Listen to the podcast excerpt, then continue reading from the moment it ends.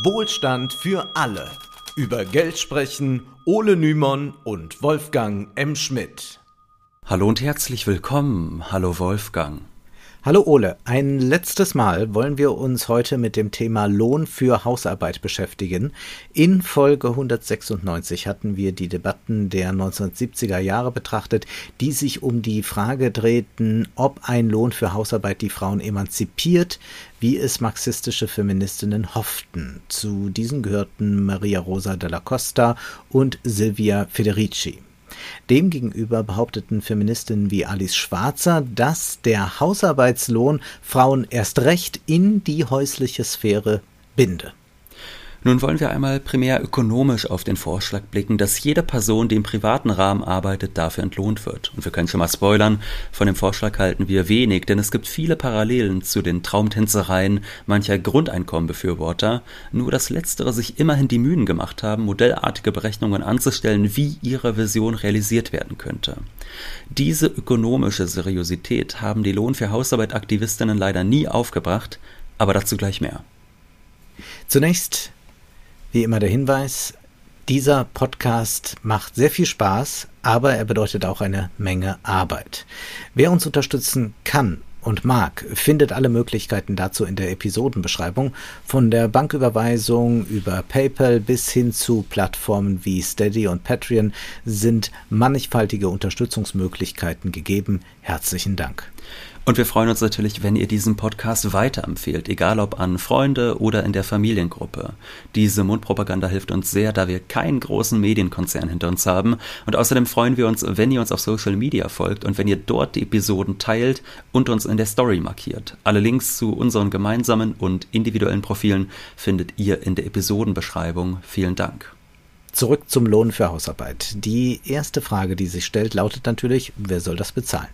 Denn wenn man eine solche Forderung erhebt, muss man, wenn sie denn Wirkmacht entfalten soll, darauf eine Antwort wissen, wer den Lohn zahlt, wie hoch er sein muss und so weiter. Die feministischen Aktivistinnen, die den Hausarbeitslohn forderten, beharrten ja darauf, dass sie für das Kapital arbeiten, wenn auch ohne Lohn. Daher sollte nun das Kapital blechen, aber nicht in dem Sinne, dass jede Hausfrau beim Unternehmen ihres Mannes vorstellig wird. Stattdessen sollte der Staat aktiv werden und die Unternehmen zur Kasse bitten, um einen solchen Lohn auszahlen zu können. Pike Biermann und Gisela Bock, die damals in Deutschland besonders engagiert für den Lohn für Hausarbeit stritten, schrieben in einem Artikel, wer soll das bezahlen? Geld gibt es genug, nur nicht für die Frauen. Es sind die Unternehmen, die doppelt und dreifach von der unbezahlten Frauenarbeit profitieren. Wir wollen das Geld nicht von unseren und anderen ausgebeuteten Männern. Das bisschen, was sie uns abgegeben haben, hat uns bloß von ihnen abhängig gemacht. Wir wollen es vom Staat, der die Unternehmen höher besteuern und in anderen Bereichen weniger ausgeben soll. Und wenn jemand meint, unser Staat könne das nicht verkraften, so fragen wir zurück, was wollen wir Frauen von einem Staat halten, der nur durch unsere unbezahlte Arbeit existieren kann? Einmal mehr bemerken wir hier die Abkehr von Marx. Dieser geht im ersten Band des Kapitals davon aus, dass der Industriearbeiter einen Lohn erhält, von dem er und seine Angehörigen leben können, also von einem Haushaltslohn. Wenn der Wert der wahre Arbeitskraft bestimmt wird, geht es nicht nur darum, dass der Fabrikarbeiter genug Lohn erhält, um sich selbst reproduzieren zu können. Nein, der Lohn muss so hoch sein, dass die ganze Arbeiterfamilie überlebt, damit neue Arbeitskräfte nachrücken, was ja auch verständlich ist. Nur sollte man eines nicht vergessen, Marx geht davon aus, und auch diese Annahme ist wohl wenig kontrovers, dass jeder Unternehmer darauf bedacht ist, so wenig Lohn wie möglich zu zahlen. Es muss also gerade so viel gezahlt werden, wie nötig ist, um den Arbeiter arbeitsfähig zu halten und seine Reproduktion sicherzustellen. Jeder Pfennig mehr ist aber aus Sicht des Kapitals vergeudetes Geld. Zitat, daher betrachtet auch der Kapitalist und sein Ideolog, der politische Ökonom, nur den Teil der individuellen Konsumtion des Arbeiters als produktiv, der zur Verewigung der Arbeiterklasse erheischt ist. Also in der Tat verzehrt werden muss, damit das Kapital die Arbeitskraft verzehre. Was der Arbeiter außerdem zu seinem Vergnügen verzehren mag, ist unproduktive Konsumtion. Das Kapital lebt also gerade davon, dass es der Arbeiterfamilie nur so viel zahlt, wie zu ihrer Reproduktion nötig ist. Die Arbeiterfamilie sieht sich nun also in der schwierigen Lage, ihre Arbeiten aufzuteilen. Die Erwerbsarbeit ist auf der einen Seite notwendig, um Geld zu bekommen, mit dem man auf dem Markt alles Notwendige kaufen kann. Hausarbeit ist auf der anderen Seite notwendig, damit die Reproduktion der Familie gelingt, etwa indem gekocht oder geputzt wird. Da Männer bereits damals deutlich besser entlohnt werden als Frauen, ist es wenig verwunderlich, dass vor allem jene in die Fabrik strömen und die Frauen zu Hause bleiben und wenn überhaupt in Teilzeit Erwerbsarbeit leisten. Dazu kommt, dass der Staat seine Arbeitsteilung äh, diese Arbeitsteilung manifestiert, indem er ja Frauenarbeit strenger reguliert als Männerarbeit. Da könnte man dann ja sagen, wenn beide Arbeiten notwendig sind, aber nur eine bezahlt wird, dann soll der Mann eben von seinem Gehalt einen festen Betrag an die Frau abgeben, den diese zur freien Disposition hat. Immerhin handelt es sich ja um einen Haushaltslohn, den der Mann nur erwirtschaften kann, weil die Frau die Arbeiten im Haushalt verrichtet. Diese Forderung würde sich dann also gegen die arbeitenden Männer richten. Gerade diese Schlussfolgerung wollten die Aktivistinnen für Lohn für Hausarbeit nicht ziehen. Sie wollten nicht einen Teil des Lohns, sondern einen eigenen. Dass dieser Haushaltslohn dem Kapital schwer abzutrotzen ist, dürfte nach dem eben gesagten Sinn ergeben. Denn vom Standpunkt des Kapitals gilt ja, man will nur so viele zahlen, wie zur Reproduktion der Familie nötig und dieses Soll ist bereits erfüllt. Und das erläutert auch, wieso diese aktivistische Forderung so schwer durchsetzbar ist. Wir folgen der Argumentation dennoch. Wir wissen schon mal, das Geld soll daher kommen, dass der Staat Unternehmen stärker besteuert und andere Ausgaben kürzt. Welche genau das sein sollen, wird im zitierten Text nicht genannt. Da es sich um linke Aktivistinnen handelt, dürfte die Einsparung sicherlich eher im Bereich der Aufrüstung als im Bereich der Altenpflege gefordert werden. Nun stellt sich die nächste Frage, was erwarten die Frauen für eine Lohnhöhe? Biermann und Bock geben verschiedenste Berechnungen an, wie viel Hausarbeit angeblich wert ist. Diese Berechnungen divergieren stark. Sie reichen von äh, 1425 D-Mark bis 2700 D-Mark. Die Autorinnen halten dann fest, Warum sind die Zahlen so unterschiedlich? Die wirkliche Höhe eines solchen Lohns hängt nämlich ab von der Stärke der Frauen, von ihrer Macht, diese Arbeit auch abzulehnen. Deshalb wird auch in den USA, dem Land mit der stärksten Frauenbewegung, der Wert der Hausarbeit offiziell auf 2800 D-Mark pro Monat geschätzt. Beginnen wir mit der Forderung nach 2000 D-Mark für jede Frau und doppelte Bezahlung für Überstunden und Nachtarbeit. Wir mühen uns jetzt gar nicht ab mit der Frage, wie, so, wie wird sowas eigentlich berechnet, denn das ist ja eine ganz schön heikle Nummer. Man kennt immer diese Rechnungen, dass gesagt wird, so und so viele Stunden werden im Haushalt gearbeitet äh, und das wird dann in ein Verhältnis gesetzt zu den gesamtgesellschaftlich geleisteten Arbeitsstunden. Da versteht man ja mhm. irgendwie noch, also da kann man natürlich sagen, was weiß ich, 30 Prozent der gesamten äh, gesellschaftlichen Arbeit oder 40 Prozent bestehen in Hausarbeit, das ist ja alles schön und gut. Nur dadurch, dass die keinen Preis hat, weil sie nicht marktgängig ist, sind diese Rechnungen, wie viel sie wert ist, halt eine reine Behauptung. Äh, aber mehr machen als mit einem Durchschnittslohn das multiplizieren oder so kann man ja in Wahrheit auch nicht. Ähm, gefordert wurden in diesem Beispiel also, du hast es gesagt, Wolfgang, 2000 Mark pro Monat. Und äh, das wollen wir jetzt mal einordnen. Geschrieben das klingt jetzt viel schon, also mir scheint das hm. sehr, sehr viel zu sein. Ja, das klingt nach sehr, sehr viel. Wir sprechen hier über die 70er Jahre, also Ende der 70er Jahre ist dieser Text verfasst. Und im Jahr 1977 betrug der durchschnittliche Bruttolohn in Deutschland 2079 D-Mark. Also hm. minimal mehr als dieses Grundgehalt, das die Aktivistinnen fordern, das dann ja noch durch Überstunden und Nachtarbeit aufgestockt werden soll. Wir fragen jetzt besser gar nicht nach, wie man sich das eigentlich vorzustellen hat, dass die Arbeits- und Tageszeiten erfasst werden. Stattdessen halten wir erst einmal fest, die Lohnforderung, die dem Kapital gestellt wird, die ist ziemlich utopisch. Also natürlich ist es der Arbeiterklasse möglich, dem Kapital Lohnerhöhungen abzutrotzen, aber der hier geforderte Lohn würde auf eine schlagartige Verdoppelung des Haushaltslohnes hinauslaufen. Dass das unvorstellbar ist, muss wohl kaum gesondert erwähnt werden. Wir sehen hier auch den Unterschied zu politischen Projekten wie der sogenannten Herdprämie, über die wir kürzlich schon gesprochen haben. Bei der Herdprämie handelte es sich um eine Sozialleistung von deutlich geringerem Umfang, die vom Staat bereitgestellt wurde. Beim Lohn für Hausarbeit handelt es sich aber um Lohnforderungen, die das Kapital an die Grenzen seiner Verwertbarkeit bringen.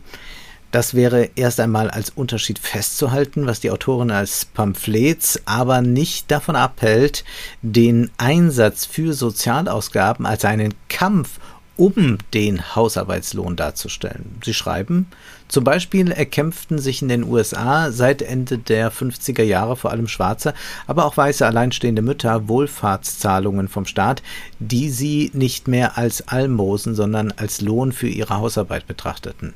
Die Kosten für die Herstellung der Arbeitskraft, und das ist Hausarbeit, stiegen dadurch enorm. Und sie stiegen weiter, weil neben den Frauen auch Schwarze und Jugendliche dagegen rebellierten, bloße Arbeitskraft zu sein und dazu noch unter- und unbezahlt. Zum Beispiel musste der Staat investieren investieren in Jugendfreizeitheime, Kinderkrippen und so weiter. Die Krise in den USA seit 1974 und auch in anderen Ländern ist zum großen Teil eine Antwort von Unternehmen und Staat auf diese Kämpfe und die dadurch gestiegenen Kosten für Herstellung und Disziplinierung der industriellen Arbeitskräfte.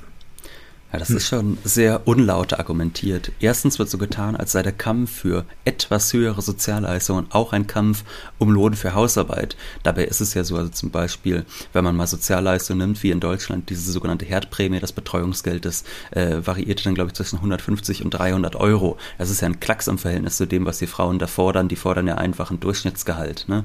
Zweitens grenzt es dann schon an Größenwahn. Die Krisen der 70er Jahre, die vor allem mit Ölpreisschocks und dem dem Zusammenbruch des alten Bretton Woods-Systems zu tun haben, zu einem Großteil, wie es da ja heißt, den Kämpfen um einen Hausarbeitslohn zuzuschreiben. Das hat schon was Agitatorisches. Wenn man eigentlich keine Erfolge erringen kann, dann behauptet man sie zumindest. Da wird dann eine Erhöhung der Sozialprogramme zu einem erfolgreichen Kampf um einen Hausarbeitslohn umgedichtet und die globale Wirtschaftskrise, die ja auch übrigens keineswegs nur die USA traf, die ist auch Folge des amerikanischen Frauenkampfes. Wir fassen also zusammen, gefordert wird ein Lohn für Hausarbeit vom Staat, der damit de facto dafür sorgt, dass das Kapital doppelt so viel zahlen muss wie vorher. Das ist einerseits illusorisch, andererseits auch gar kein großer Gewinn, wie man meinen könnte, denn auch wenn nicht jede Lohnerhöhung gleich inflationär wirken muss, so ist doch völlig klar, dass eine Verdopplung der konsumtiven Nachfrage inflationstreibend wirken muss, so dass der zusätzliche Konsum nicht annähernd so groß ausfällt wie die nominale Erhöhung des Haushaltslohns. Denn während der Industriearbeiter, der einen Lohn erhält, im Gegenzug Waren produziert, die auf dem Markt gekauft werden können, produzieren die vom Staat entlohnten Hausfrauen keine einzige Ware, die dem Marktgeschehen hinzugefügt wird.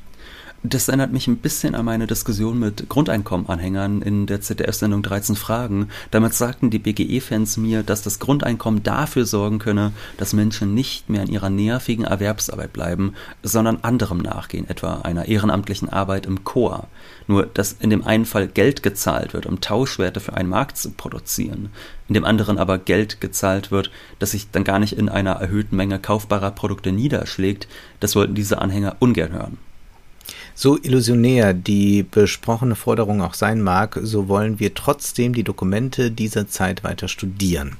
Da heißt es etwa in einem Pamphlet des Londoner Kollektivs Frauenmacht von 1974, wir fordern vom Staat Lohn für Hausarbeit für alle Frauen, um die Hausarbeit zu verringern, um essen zu gehen, um Maschinen endlich für uns arbeiten zu lassen und um unser Dasein als Haussklavinnen zu verweigern.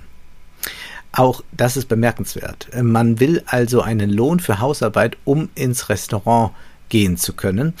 Nun ist das ja eine sehr eigenartige Vorstellung, äh, dass dann äh, diese Löhne eintreffen für die Hausarbeit und dann gehen alle äh, Hausfrauen mit diesen Löhnen in Restaurants und ähm, es sind dann auch genügend Restaurants zur Verfügung und dort werden sie dann ähm, äh, mit, mit Speisen bedient. Ja. werden sie köstlich bedient und äh, da fragt sich äh, natürlich ein jeder, und wie ist es mit denen, die in diesen Restaurants äh, wiederum arbeiten? Äh, gehen die, wenn die gearbeitet haben, danach auch dann ins Restaurant? Wieder essen oder ja, also man kann das ja fortführen. Es erinnert mich ein bisschen an äh, diese Blindheit an äh, Loriots wunderbaren Film Papa Ante Portas, in dem ja der Protagonist Herr Lose, äh, der äh, früh pensioniert ist, aber äh, sehr gehobene Mittelschicht ist, äh, zu Hause das erste Mal auf die Putzfrau äh, trifft und äh, sich dann äh, mit ihr ein bisschen betrinkt und irgendwann äh, sie fragt, ähm, wie ist das, machen Sie eigentlich äh, bei sich zu Hause auch sauber? Haben Sie da eine Putz, äh, eine Putzhilfe? Völlig verrückt an diesem Zitat, also nicht von Herrn Lose, sondern ähm, von dem Londoner Kollektiv Frauenmacht, ist ja auch, dass gesagt wird, die Aktivistinnen wollen einen Lohn für Hausarbeit in Anspruch nehmen, um sie dann verweigern zu können. Man bekommt also einen Lohn für Hausarbeit, aber leistet diese dann gar nicht mehr, sondern man geht dann ja ins Restaurant und lässt Maschinen für sich arbeiten. Nur das Problem ist ja, dann gibt es ja eigentlich im nächsten Monat gar keine Rechtfertigung mehr, mit der man weiterhin diesen Lohn fordern kann, denn dann hat man ja die Hausarbeit gar nicht mehr geleistet. Also womit will man dann einen Lohn für Hausarbeit noch beanspruchen? Das ist so ein bisschen, als würde ich jetzt zum Chef gehen und sagen, ach, äh, ab heute arbeite ich nicht mehr, aber zahl mir gefälligst meinen Lohn weiter, damit ich mir das auch leisten kann. Das ist natürlich eine völlige Traumtänzerei, aber nichtsdestotrotz taucht diese Idee, dass man einen Lohn für Arbeit bekommt, die man ab dem Moment der Lohnzahlung verweigert, immer wieder auf. Etwa bei Silvia Federici, die sicherlich viele durch ihr bekanntestes Werk Caliban und die Hexe kennen. Federici war bereits früh Teil des New Yorker Wages for Housework Committee und schrieb in ihrem Artikel Lohn gegen Hausarbeit folgendes.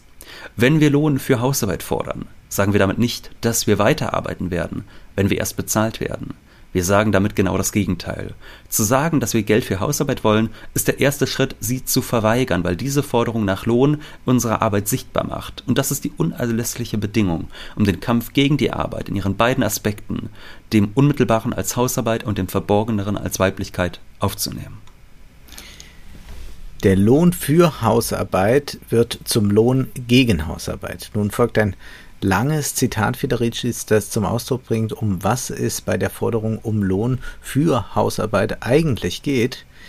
Die Schwierigkeiten und Unsicherheiten, die Frauen in der Diskussion um Lohn für Hausarbeit ausdrücken, stammen häufig daher, dass man Lohn für Hausarbeit auf ein bloßes Ding, ein Bündel Geldscheine reduziert, statt ihn als eine politische Perspektive zu sehen.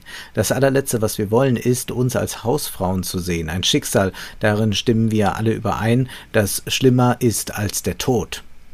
Das Problematische an dieser Position ist, dass wir in unserem Kopf einfach zu dem beschissenen Leben, das wir jetzt führen, ein bisschen Geld hinzuaddieren und uns dann fragen, was soll's und dabei ausgehen von der falschen Vorstellung, dass wir dieses Geld bekommen könnten, ohne gleichzeitig im Prozess des Kampfes dafür unsere ganzen familiären und sozialen Beziehungen zu revolutionieren. Ich will versuchen zu zeigen, dass Lohn für Hausarbeit nicht nur eine revolutionäre Perspektive, sondern auch das Lohn für Hausarbeit vom feministischen Standpunkt aus und letztlich auch für die gesamte Arbeiterklasse die einzige einzig revolutionäre Perspektive ist.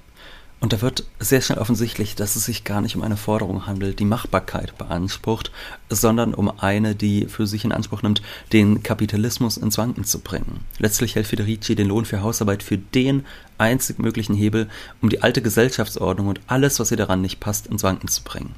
Das ist jedoch eine sehr widersprüchliche Angelegenheit. Also anstatt direkt zur Revolution aufzurufen, will sie stattdessen den Staat, der das Privateigentum schützt und ins Recht setzt, um einen Lohn bitten, und dabei bringt man offensiv zum Ausdruck, dass damit patriarchale Verhältnisse, die Eigentumsordnung etc. gestürzt werden sollen, die der Staat ja selbst schützt. Also sie schreibt mhm. einfach öffentlich, wir wollen einen Lohn für Hausarbeit, um die ganze Ordnung zu äh, stürzen und denkt dann, das macht irgendwer. Und mit welchem Hebel will man eigentlich operieren? Federici schreibt in ihrem Text Counterplanning aus der Küche, Staat und Kapital sollen den Lohn zahlen, ansonsten müssen diejenigen mit ihrem Leben dafür bezahlen, die geliebt und umsorgt werden. Hm, äh, damit sagt sie eigentlich schon selbst, dass die Arbeiterklasse überhaupt keinen Hebel hat, um diese Forderung durchzusetzen, außer sie entschließt, sich zu verwahrlosen oder zu verhungern, also sich zu opfern, in den Tod zu gehen, zu denken, dass irgendjemand, der sein eigenes Überleben und das seiner Liebsten als Interesse verfolgt, sich einem solchen Kampf anschließt, ist natürlich absurd. Äh, niemand führt einen Kampf, dessen Hebel darin besteht, dass man selbst mitsamt der Familie verhungert. Wir sehen also an allen Ecken und Enden, die Forderung nach Lohn für Hausarbeit war überhaupt nicht als ernstzunehmender ökonomischer Vorschlag angedacht. Das nimmt man einerseits den unrealistischen Zahlenspielen, mit denen hantiert wird, und andererseits der Fetischisierung dieses angeblichen Universalheilmittels, das den Kapitalismus im Ganzen angreifen soll.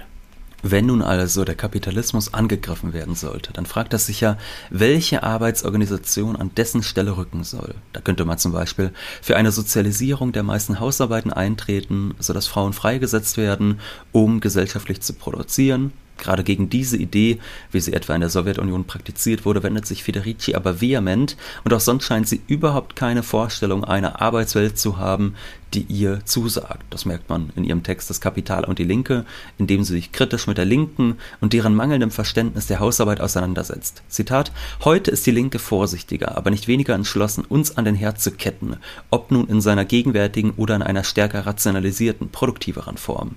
Sie will die Hausarbeit nicht abschaffen, weil sie die Fabrikarbeit nicht abschaffen will.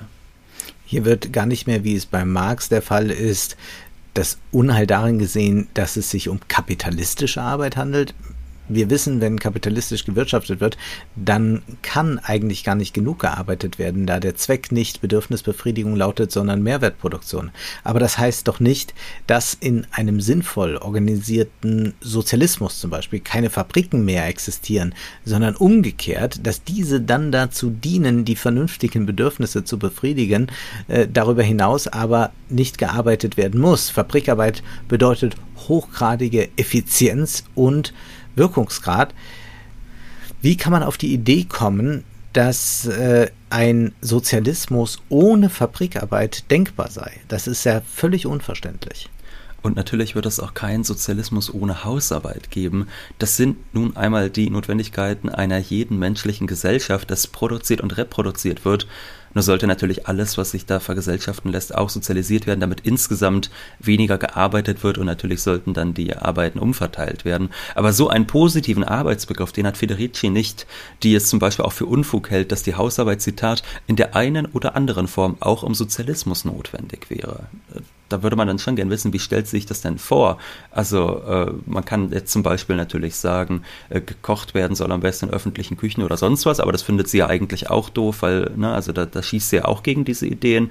Aber es muss ja schon vielleicht auch mal zu Hause Staub gewischt werden oder sonst was. Und ich weiß auch gar nicht, wo das Problem damit ist. Das ist halt die Notwendigkeit des Alltags und da muss man halt gucken, wie man diese Arbeiten gerecht verteilt. Also das hat schon fast so etwas vom Trotz äh, des, äh, der anarchistischen Pogo-Partei Deutschlands, daran erinnert mich das, das ist so eine Spaßpartei, die trat mal mit dem Slogan Arbeite Scheiße auf und ging damit auf Stimmenfang, nur dass es hier deutlich ernster gemeint ist. Und da muss man klar entgegenhalten, nein, Arbeit ist Notwendigkeit einer jeden Gesellschaft und je weniger ökonomischer Not sie entspringt und je mehr sie der Bedürfnisbefriedigung dient, desto weniger scheiße ist sie dann auch.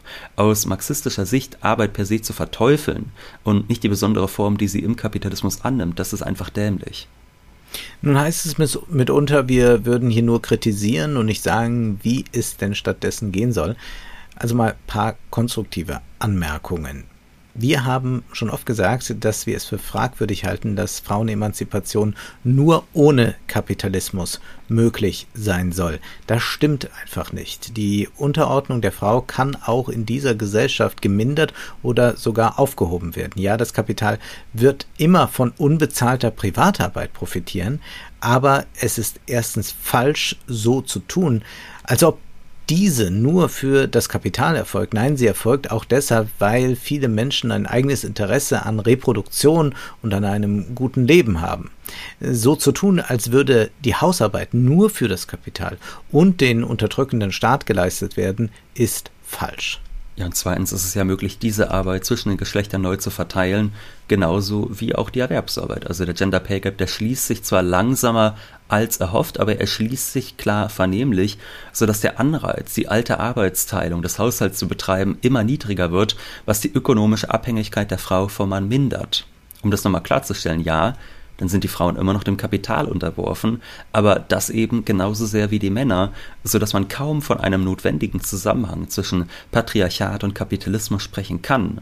Am liebsten hätten wir natürlich einen Sozialismus wie oben skizziert, aber dennoch sollte man nicht so tun, als wäre eine Gleichstellung im Kapitalismus nicht möglich, als gäbe es da nicht Wege dorthin zu kommen. Der Lohn für Hausarbeit ist jedenfalls, egal welches dieser Ziele erreicht werden soll, eine denkbar schlechte Idee. Anstelle eines Lohns für Hausarbeit sollte lieber weiterhin der Ausruf von Marx gelten, nieder mit dem Lohnsystem. Nun ist aber erst einmal Schluss für heute, denn Zeit ist Geld. Prosit. Das war Wohlstand für alle. Ihr könnt uns finanziell unterstützen über paypal.me-ole und Wolfgang oder über die in der Beschreibung angegebene Bankverbindung. Herzlichen Dank.